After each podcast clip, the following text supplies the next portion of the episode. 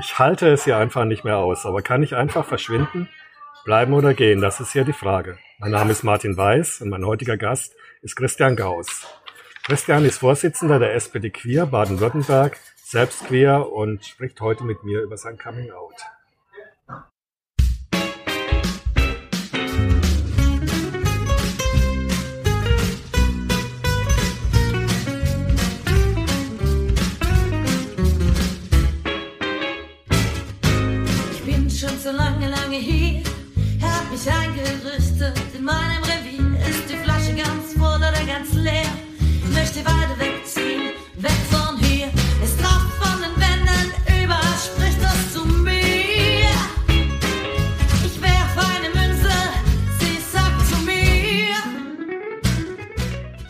Christian, herzlich willkommen, schön, dass du hier bist. Wir sitzen hier in der Lounge des Landtags, im Landtagsrestaurant und ja, wie geht's dir heute? Erstmal auch vielen Dank für die Einladung, lieber Martin. Mir geht's heute blenden, ist ein super schöner Sommertag. Mir geht's sehr gut. Wunderbar. Christian, wann hast du denn gemerkt, dass du queer bist? Das ist eine schwierige Frage, die mir schon oft gestellt wurde. Ähm, und im Nachhinein kann ich die, da kann die nicht genau beantworten oder auf einen, einen bestimmten Moment reduzieren. Äh, man weiß, dass wenn man in die Pubertät kommt, merkt man irgendwann, man hat Gefühle, die offensichtlich die Freunde um einen herum nicht zu haben scheinen. Mhm. Weil die sich ganz anders verhalten, die sagen andere Dinge, die tun andere Dinge. Also man spürt das irgendwie so im Bauch, dass man anders ist. Und das ist so ein Mo Moment oder ein Gefühl, mit dem man sich dann immer weiter auseinandersetzt, um herauszufinden, was ist es denn eigentlich für ein Gefühl, das man da hat. Mhm. Das klingt erstmal nach Einsamkeit, wenn ich das so jetzt hinspüre. Also du warst ja mit deinen Freunden zusammen, hast aber komplett andere Themen und es ist, so stelle ich mir das vor, auch nicht so einfach darüber zu reden.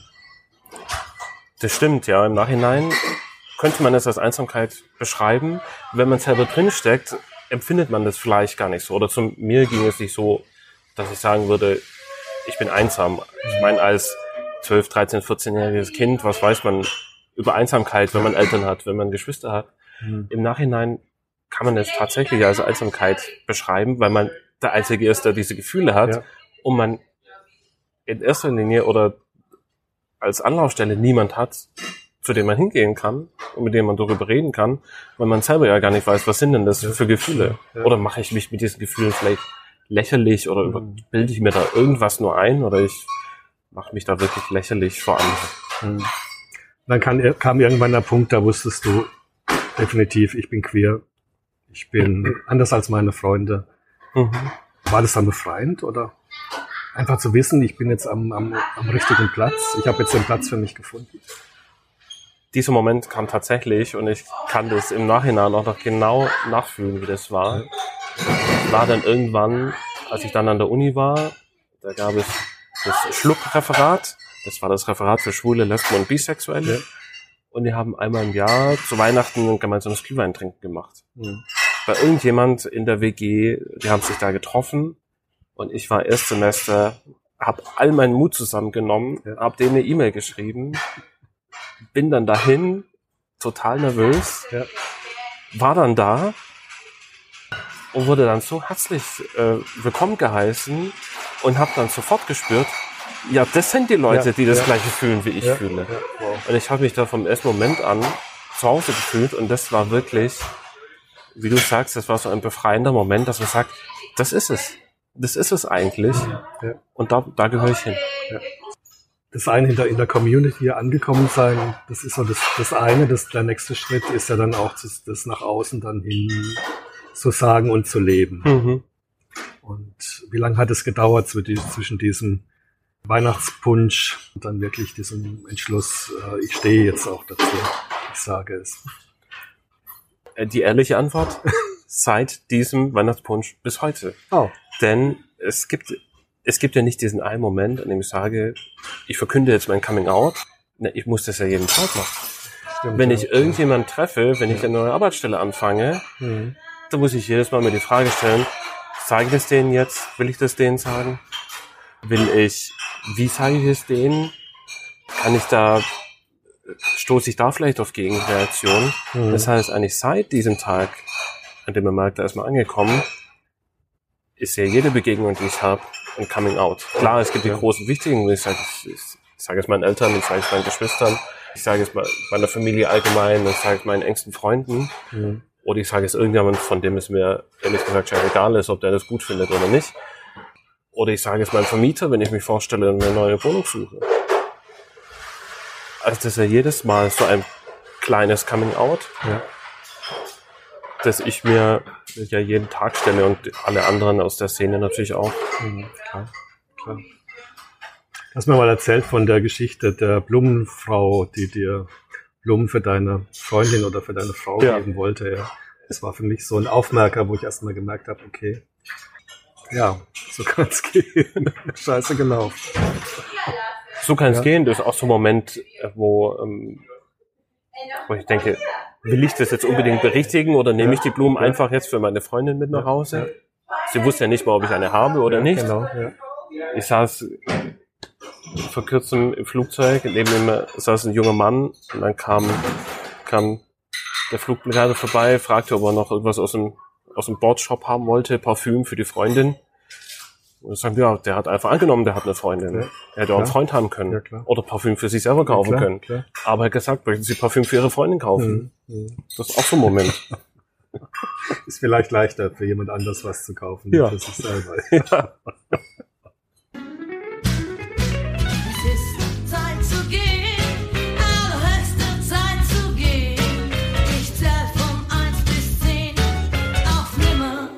Es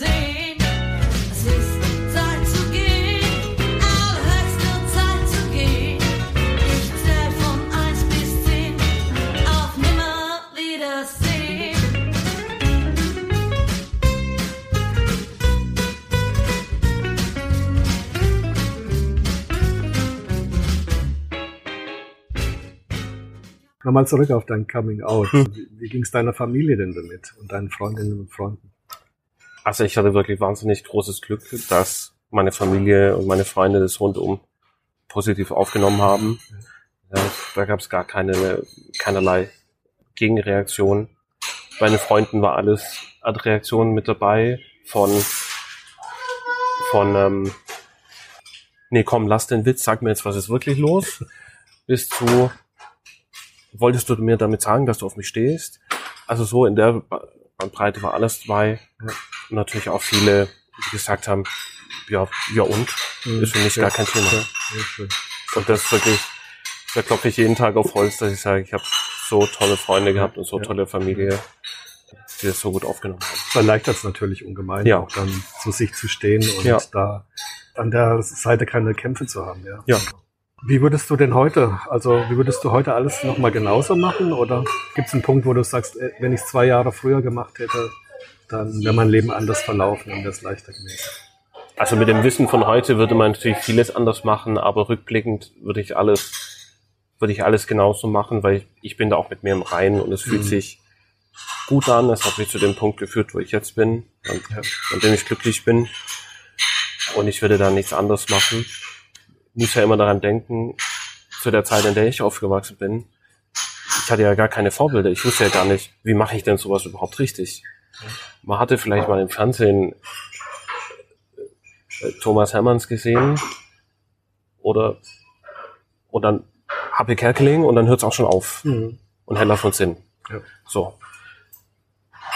Aber und dann kam nichts und dann wusste man natürlich nicht, als kleiner Junge, der ich war, auf dem Land, da gab es das sowieso nicht. Das war alles nur irgendwas in einer großen Stadt.